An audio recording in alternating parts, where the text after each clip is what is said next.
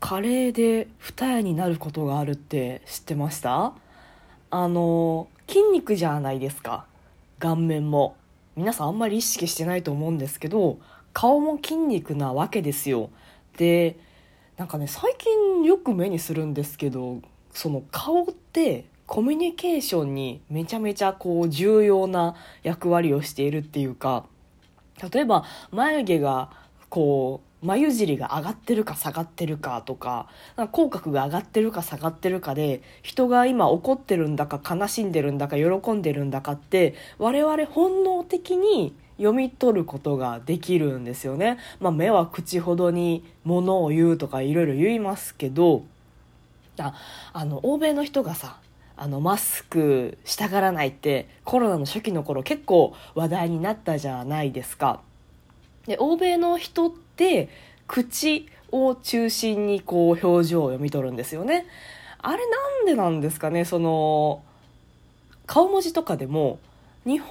の顔文字とかまあアジアもそうかなアジア圏の顔文字って目がそのま、丸であったりとか、まあ、ニコちゃんマークであったりとかあと涙というかあのアルファベットの T とかを涙を流してる表情とかで扱ってで目で変化をつけて顔文字を作ったりすると思うんですけど欧米の方の顔文字あの横っちょ向いてるやつね。って目じゃなくて口で表すんですよね。だからあの怒ってるかどうかもその口を一本の線で表すのかそれともこう D でこう口を大きく開けてるように表すのかっていうので口で変化をつけてその表情のアイコンにするっていうのが欧米の考え方なんですよ。だからマスクつけちゃうと口元隠れるじゃないですか。で何考えてるのか分からなくって欧米人マスクつけるの嫌だなって思うんだよねっていうのは、まあ、割と有名な話で知ってる方もいるかもしれないですけど逆にあのサングラスね。あの、日本人よくサングラス失礼ですとか、あの、フォーマルな場ではダメですとか、目上の人と一緒にいる時にサングラスダメですってよく言いますけど、まあ、あれなんですよね、あの、交際の色が欧米の方薄いじゃないですか。だから、えっ、ー、と、紫外線にその分弱いので、なのであのサングラスを使うっていうのは一つあるんですけど、まあ、今言ったように欧米の方は口で表情を読み取るから別に目見えてなくてもいいんですよ。だけど日本人とかアジアの人たちは目がコミュニケーション表情で一番大事なとこと思ってるから目元が隠れちゃうといやいや表情わかんねえじゃんってなるからサングラスを嫌がる。アジアの人はサングラスを嫌がるし欧米の人はマスクを嫌がるみたいなあの話を、まあ、たまに私見たり聞いたりして知ってるって感じでなんですけど最近よく見るなと思って。やっぱマスク文化がいよいよ定着してきたからなのかもしれないですね。なんかなんだっけ？ネットニュースの割と有名な現代ビジネス？なんだっけ？なんかのそのネットの記事だったりとか。あと NHK で確かなんか特集の番組組みますみたいな番組紹介の欄でもそういう話してて。あまあちょっと今コロナが落ち着いてきてマスク取れるといいよねみたいなマスクなしの生活に戻れるのかなとか思う一方でいやーなんかマスクずっとつけてたいよねみたいなまあコロナの前からずっとこうもう常にマスクしてないとあの人に会いたくないですっていうかマスクしてた方があの楽です。あのなんだろうな。表情作らなくていいとかこっち見られてる意識がしんどいからマスクつけてるとそれがマシなのでマスクつけてたいっていう人は、まあ、前からいたと思うんですけどなんとなく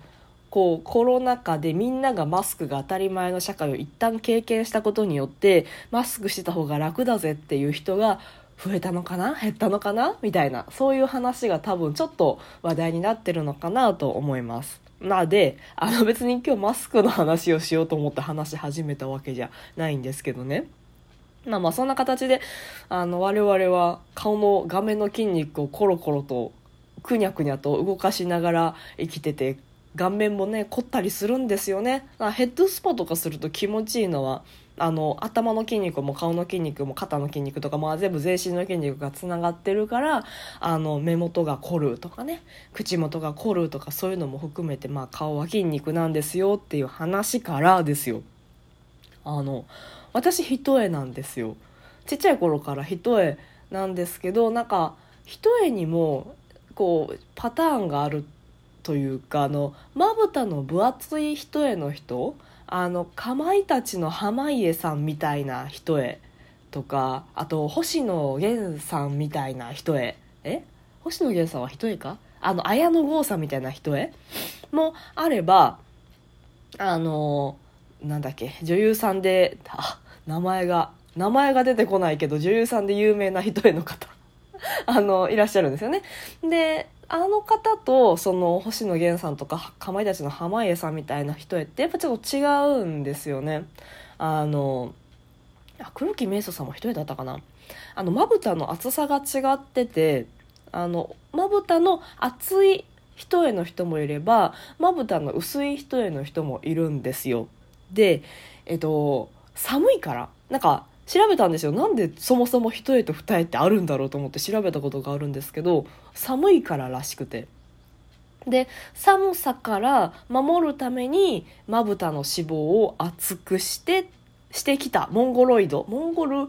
の系統の人ですよね。一重だったらね。モンゴルの系統の人は寒いっていうのでまぶたの脂肪がだんだん厚くなってきたっていうのがあって実は一重の方が進化後なんですよ。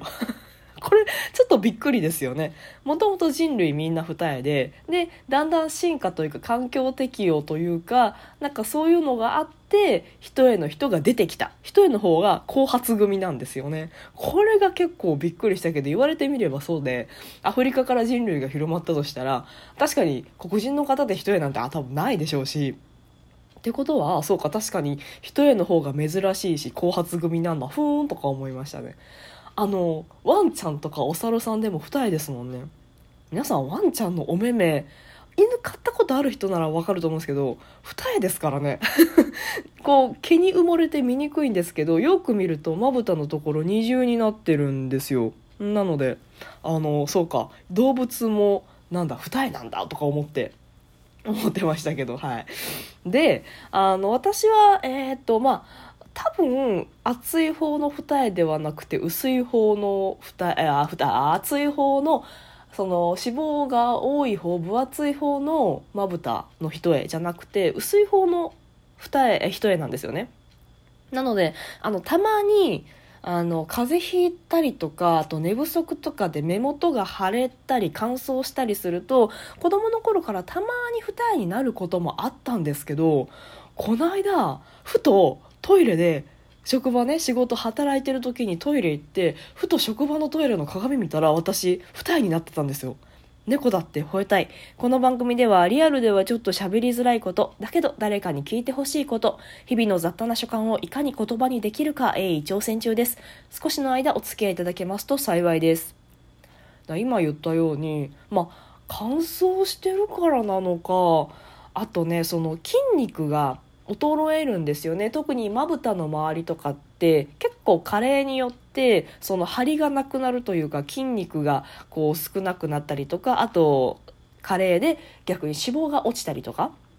なんかそういうので、あの、年取った時に、そのまぶた周りの肉のこうバランスが変わって目でかくなる人って一部いると思うんですけど、あの、おじいちゃんでやたらこう眼光が鋭いというか下まぶたがどんどん下がってきちゃって目が大きくなるみたいなそういう人相の方いると思うんですけどおじいちゃんおばあちゃんとかでも。なんかそういう感じで加齢とともに多分私ね若干脂肪がそれこそ落ちたのとあとまあその化粧をして冬場なので乾燥して単純にシワができてる状態なのとまあ筋肉が多少落ちてるのかな？なんかそういういろいろが重なって最近ね朝化粧する時は大してあの一重のままなんですけど特に二重がどうこうってないんですけど昼間仕事しててトイレ行くと二重になってるんですよね。これがね結構いやいいっちゃいいっすよ。まあ目パッチリ見えるっていうのはあるんですけどこれ完全に二重になると化粧の仕方変えなくちゃダメなんですよね。なんとかこう何年も化粧を続けてきてでその一重さんにおすすめのメイクとか言ってもね一重の人におすすめのメイクの8割方はいきなりアイプチして二重にさせますからね。私あんまりその二重進行とか嫌だしあのアイプチとかってこうまぶたも荒れそうだしなんか肌に負担ありそうだし絶対したくないんですよ。でアイプチとかしなくてもあの一重であの綺麗ないい感じにメイクできるのをなんとか今あの研究してうんこれが私の定番メイクかなみたいなのがやっと安定してできるようになってきたのに今二重になるんかいっていう。いやあのいいっちゃいいけどあと急に二重とかになってもその印象変わって「えアイプチしたの?」とか整形整形したのとは思われないと思いますけどなんかねそういう今更そうおっしゃられましてもみたいなあの感じになってるんですよね。まあ確かにね前目パッチリに見えた方がまあそれあの美しいとされてるなんか昨今のあの風潮ありますけどでも別にあの目がちっちゃかろうがそのまぶたのね厚い方での振って一重でこう目がちっちゃくてコンプレックスでとかまあ言う人は言えますけど別にあの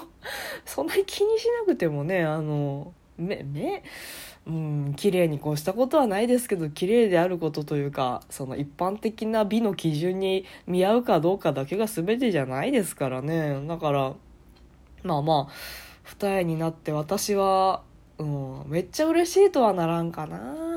まああカ